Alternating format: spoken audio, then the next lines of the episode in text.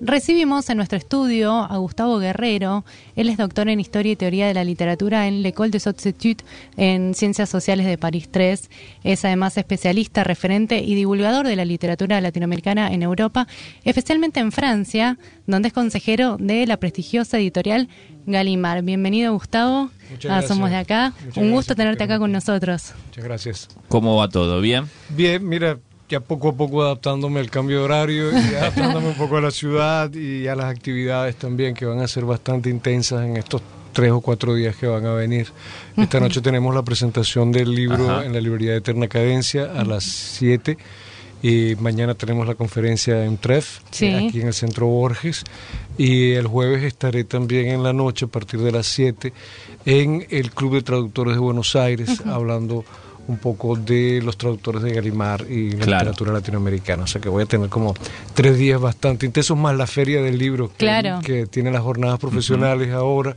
Y bueno, de aquí tendré que salir para allá hacer algunas citas, etcétera. O sea que van a ser unos días intensos, pero, pero me encanta estar aquí. Me encanta. Claro, Y aparte una ciudad que ya conoces con tu relación con la literatura latinoamericana y la relación con la editorial latinoamericana en Francia. Ya has venido y has conocido. Sí, he venido en varias ocasiones a, a Buenos Aires, una ciudad que me encanta y eh, no he podido vivir nunca aquí, me, me encantaría también vivir un día aquí, pero es una ciudad que conozco bien y, y por eso la manejo con mucho respeto, porque sé que, que no es una ciudad en la que puedas este, moverte sin este, pensar muy bien dónde están tus citas, dónde vas a ir, etcétera. Es un espacio realmente Sí. muy, muy grande y con una alta densidad urbana, Sí. que, que es esto que caracteriza mucho al, al porteño, esta densidad urbana en la que viven y esta manera de integrarse un poco a, a los ritmos de la ciudad. Tienes que saber respetarla también. Claro.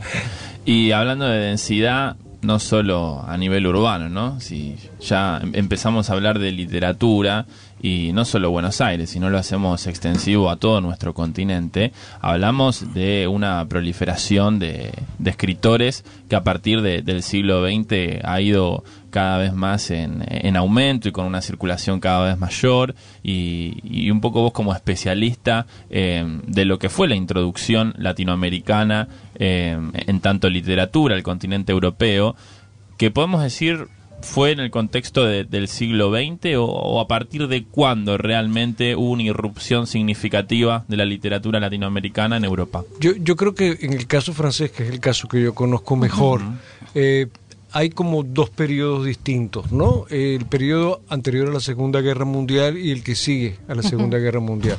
El periodo anterior a la Segunda Guerra Mundial presenta toda una serie de autores que se van a traducir, sin duda, eh, por ejemplo, Claro. este, pero que se traducen dentro de un esquema de, de relaciones interpersonales entre escritores, de amistades literarias, por ejemplo, Guiraldes estaba muy vinculado a, Valéry Larbaud, y es Val- Larbaud, eh, su amigo, y, y, eh, el que va a llevar el, el, eh, Don Segundo Sombra a Galimar, y, y Don Segundo Sombra se va a publicar en, la, en Galimar. Otros autores este, latinoamericanos son publicados también por esa vía de redes más bien personales, de, de vínculos entre escritores. ¿eh? Claro. ¿A partir de qué momento hay una mm, política, vamos a decirlo, combinada tanto del sector editorial como del Estado francés para publicar a autores latinoamericanos? Yo diría que, que esa política se dibuja al final de la Segunda Guerra Mundial. Cuando termina la Segunda Guerra Mundial, en ese momento hay toda una serie de, de, mm, hechos históricos que van a incidir en la manera en que Francia va a diseñar una política hacia América Latina y parte de esa política hacia América Latina está eh, basada en la publicación de autores latinoamericanos. Está- sí. ¿Qué escritores fueron la, la punta de lanza? De, Bueno, te, te va a sorprender un poco lo que te voy a decir, pero no fueron los narradores, sino los poetas, la punta de lanza. Eh, a partir de, del año 45, el premio Nobel de, de Gabriela Mistral va a lanzar a los, po- a los poetas latinoamericanos en Francia. Vamos a tener nada menos que dos eh, ediciones de la poesía de Gabriela Mistral entre dos editoriales que se van a disputar Mm. eh, la publicación de, de la poesía de, de la chilena. Luego vamos a ver aparecer en esos mismos años el programa de, de la UNESCO que se llama el programa de obras representativas. Hay que entender que Europa sale de la guerra, ¿eh? sale de la guerra y que una de las, de las ideas eh, que, que impera en ese momento es la, la idea de que hay que volver a, a un humanismo reforzado y que hay que relanzar la idea de la literatura mundial como un foro internacional de encuentro entre los pueblos. Entonces, un hombre como Roger Caillois, por ejemplo, que vivió aquí, en Buenos Aires, toda la época de la guerra, que va a regresar a Francia eh, a partir del año 45, este, se va a vincular a ese proyecto, que es un proyecto europeo, pero es también un proyecto del, del golismo, de, del general de Gaulle y de la idea de que hay que volver a colocar a Francia en el mapa internacional, etcétera, etcétera. Eh, y, y la, lo que va a surgir de allí es esa, ese discurso sobre la literatura mundial que la edición francesa tiene que asumir este, como parte de su, de su misión vamos a ver, de misión de, posguerra, ¿ah? de, curar las heridas de la posguerra. Hay una frase de Cayua que es, que es determinante en eso. Él dice, a, guerras mundiales, literaturas mundiales. esa, fue su, su consigna, vamos a decirlo así, su divisa. Y pensando en Edición Galimard en particular, es, es una editorial eh, centenaria, ya porque fue fundada en 1911. ¿Cuándo fue el momento en, la cual, en el cual esta editorial se interesó por la literatura latinoamericana? Bueno, hay, hay varios momentos, ¿no? como te decía hace un rato, el primer momento es un momento más episódico, interpersonal, anecdótico, a veces, como publicaciones, por ejemplo, como, como el libro de, de Alfonso Reyes, Visión de Anahuac, que se traduce con un prefacio de Valéry Larbot, o eh, Don Segundo Sombra, eh, todo esto antes de la, de la Segunda Guerra Mundial, pues hay episodios, hay algunos autores que, que se publican, pero eh, llevar adelante una política de publicación de, de, autores latinoamericanos puede decirse que fue después de la guerra y que uno de los, de los vectores de esa política fue la, la, colección creada por Roger Caillois, La Cruz del Sur, que él va a fundar a su regreso de la guerra con Galimar en el año 45 y que va a comenzar a funcionar realmente a partir del año 51 con dos títulos que, que, salen al mismo tiempo en el 51 para lanzar la colección que eh, ficciones de, Jorge Luis Borges y Doña Bárbara de, Rómulo Gallegos. No podían ser más distintas. y hablando particularmente de literatura, ¿qué pensás que aportó Latinoamérica desde lo literario a la escena europea en su momento? ¿Qué emergió a partir de, esa introducción? Eh, ¿Qué empezó a ver a partir de, la literatura latinoamericana, latinoamericana que no estaba eh, en esa literatura europea? Bueno, yo diría que hay dos cosas, ¿no? Eh, en ese momento del 45, ahí, esto lo voy a decir mañana, quizás no debería decirlo aquí, pero bueno. Sin spoilear. un, avance, un, avance, Sí, este, hay varios proyectos este, paralelos de, de mm, reelaborar un, catálogo de, literaturas internacionales y, crear como una especie de mapa de la literatura mundial. Y em, uno de esos catálogos es, claro, el catálogo de, de mm, y de las obras representativas de la UNESCO y la colección La Cruz del Sur, pero también está todo el lado de, las editoriales del Partido Comunista, que tienen también una idea de, lo que van a ser y lo que debe ser la literatura mundial, y hay como una competencia entre ellos, una forma de competencia entre ellos, en particular entre, entre el trabajo que está haciendo un, un editor desde el lado comunista como, como Luis Aragón, que saca, por ejemplo, figuras como Neruda, como Guillén, etcétera, que comienza a ponerlas eh, en movimiento, y otros autores que se están moviendo por otras vías, este, que están saliendo también. Entonces, yo creo que una de las cosas que, que eh, se gana con esa, con esa eh, edición de, las de las obras latinoamericanas a partir de los 50 es un muestrario de la diversidad de, de esas literaturas.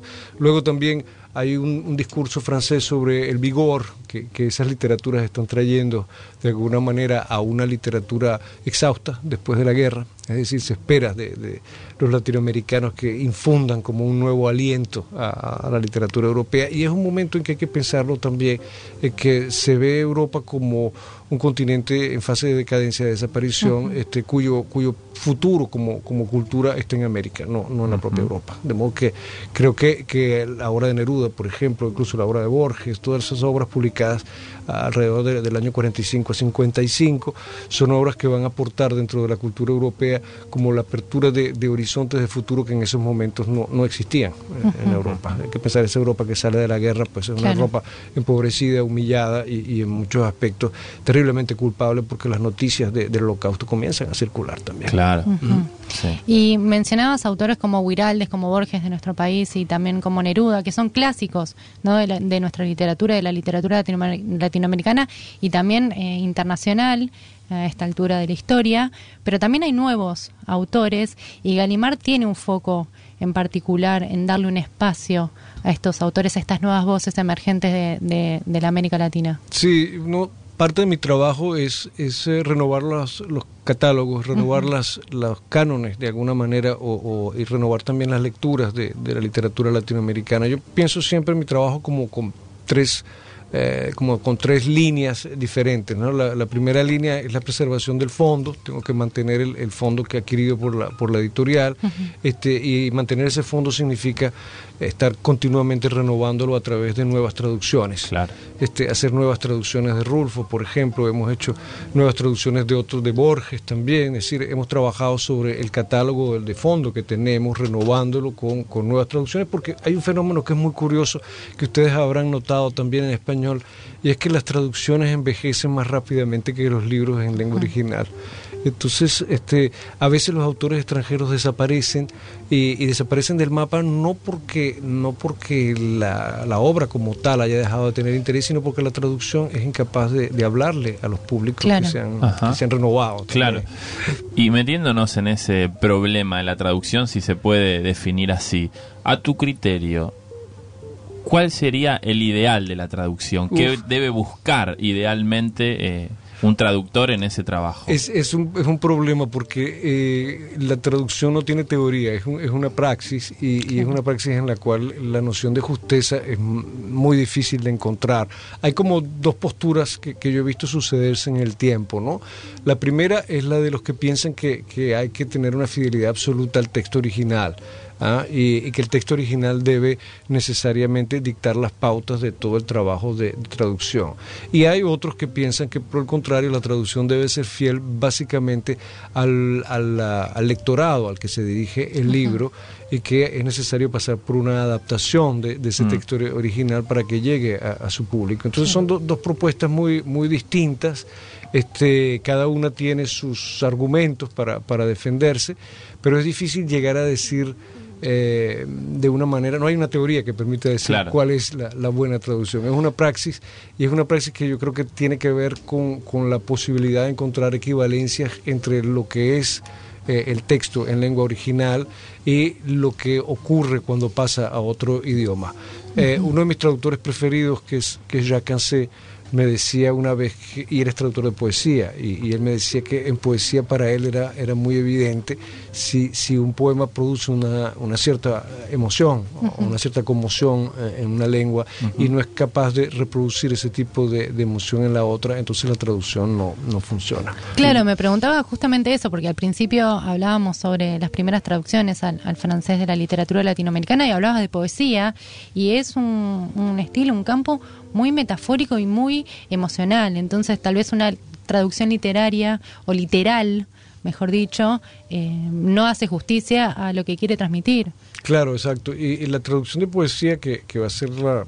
Bueno, la poesía está rodeada también de una imagen de universalidad en esos años, en el año 45, 50, este, aparece todavía como el, gran género de, de, la literatura de Occidente. Este, la idea de, de la poesía tampoco es exactamente la misma este, en el caso latinoamericano y en el caso francés, de modo que también las traducciones tienen que adaptarse a, una cierta musicalidad de la, poesía francesa, eh, a veces violentando un poco los propios patrones eh, prosódicos y, rítmicos del español. ¿no? ahora, por ejemplo, para los, para los 50 años de, de la muerte de Neruda en el 23, estamos planeando una retraducción de una parte de su poesía y eh, yo he tenido que volver a leer las traducciones de Neruda de los años 50 y son imposibles.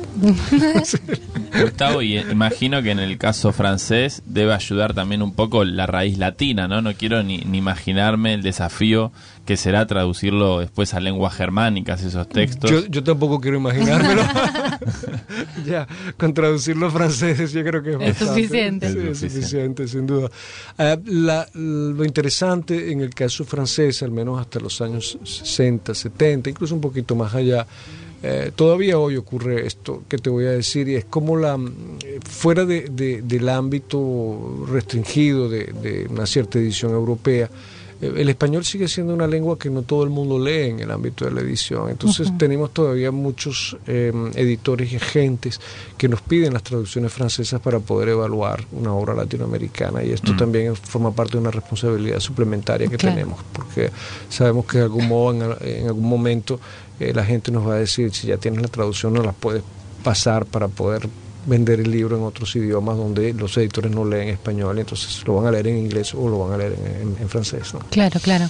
Está con nosotros el doctor Gustavo Guerrero, eh, hablando sobre eh, literatura latinoamericana en Francia, porque él es además especialista y referente en, en, este tema y consejero literario en la prestigiosa editorial Gallimard en Francia, una editorial ya que tiene sus 107 años o está por cumplirlos hoy. Hablábamos en este año y hablábamos sobre las traducciones, pero también me pregunto, me surge la duda de qué pasa con el objeto libro, ¿no? Cuán fiel es al, a la edición original, a la primera edición, y cuánto podemos o pueden desde las traducciones o desde las reediciones eh, modificarlo, si hay ¿Hay alguna zona donde digan, bueno, nos podemos dar ciertas licencias para la edición en, papel de este libro? Sí, tienes toda la razón de, subrayar esto. Em, en la conferencia que voy a dar mañana, que ya prácticamente estoy contando hoy, este, hablo justamente de la importancia que nosotros le damos eh, en los estudios que estamos haciendo de, la edición francesa de autores latinoamericanos a la cuestión material. Es decir, eh, hay que entender que, los escritores eh, escriben textos, pero que eh, no escriben libros, escriben textos. Mm. Y, esos textos luego se convierten en algo impreso, grabado, este, formateado, este, con una portada, con una contraportada, en fin, adquieren una materialidad que, aporta un sentido a, su, a su escritura. Y y hay que tener en cuenta esto, por supuesto. Ahora cuando estamos trabajando sobre eh, las traducciones, tratamos de determinar siempre cuál fue la, edición que tuvo entre las manos el, traductor.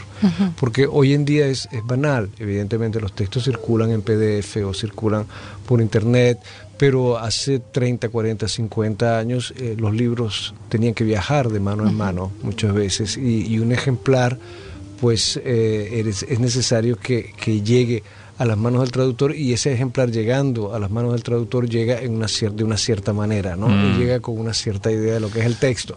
Entonces, eh, eso es algo que, estamos investigando y que estamos trabajando sobre qué ejemplares, sobre qué ediciones se hicieron esas traducciones y qué es lo que la, materialidad del libro que llega de América Latina impone como, como criterio de, reproducción luego en las ediciones que se hacen en Francia y en otros lugares. Hay un aura en el objeto. Sin duda.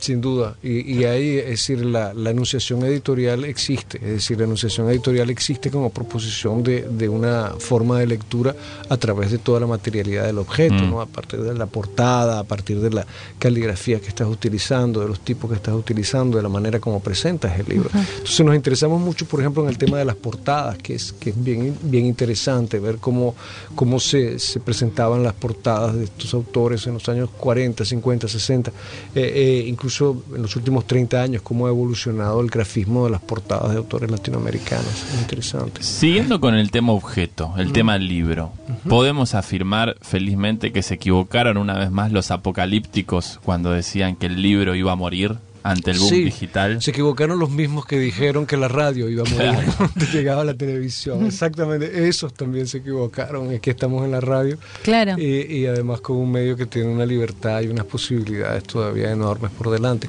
No, yo creo que sí. Y no solo se equivocaron, sino que fíjate que hay otra cosa que, me parece interesante con la doble situación del libro electrónico y libro de papel Ve, ve tú hoy a, venderle a, un autor que lo vas a publicar solamente en libro electrónico, a ver qué pasa. ¿Qué reacción? ¿Qué reacción hay? Y ¿eh? porque hay un romanticismo todavía con el objeto, el olor, el papel. Exacto, exacto. Hay, hay un fetiche allí que, no desaparece y, tiene una aura específica y esa aura se traduce en una forma de valor, evidentemente. Entonces que te digan a ti en una editorial que solo te van a publicar electrónicamente, eh, significa que te quitan como una parte Claro. de lo que tus expectativas, en todo caso, como, como capital simbólico que debe traducirse en la, en la publicación de un libro. ¿no?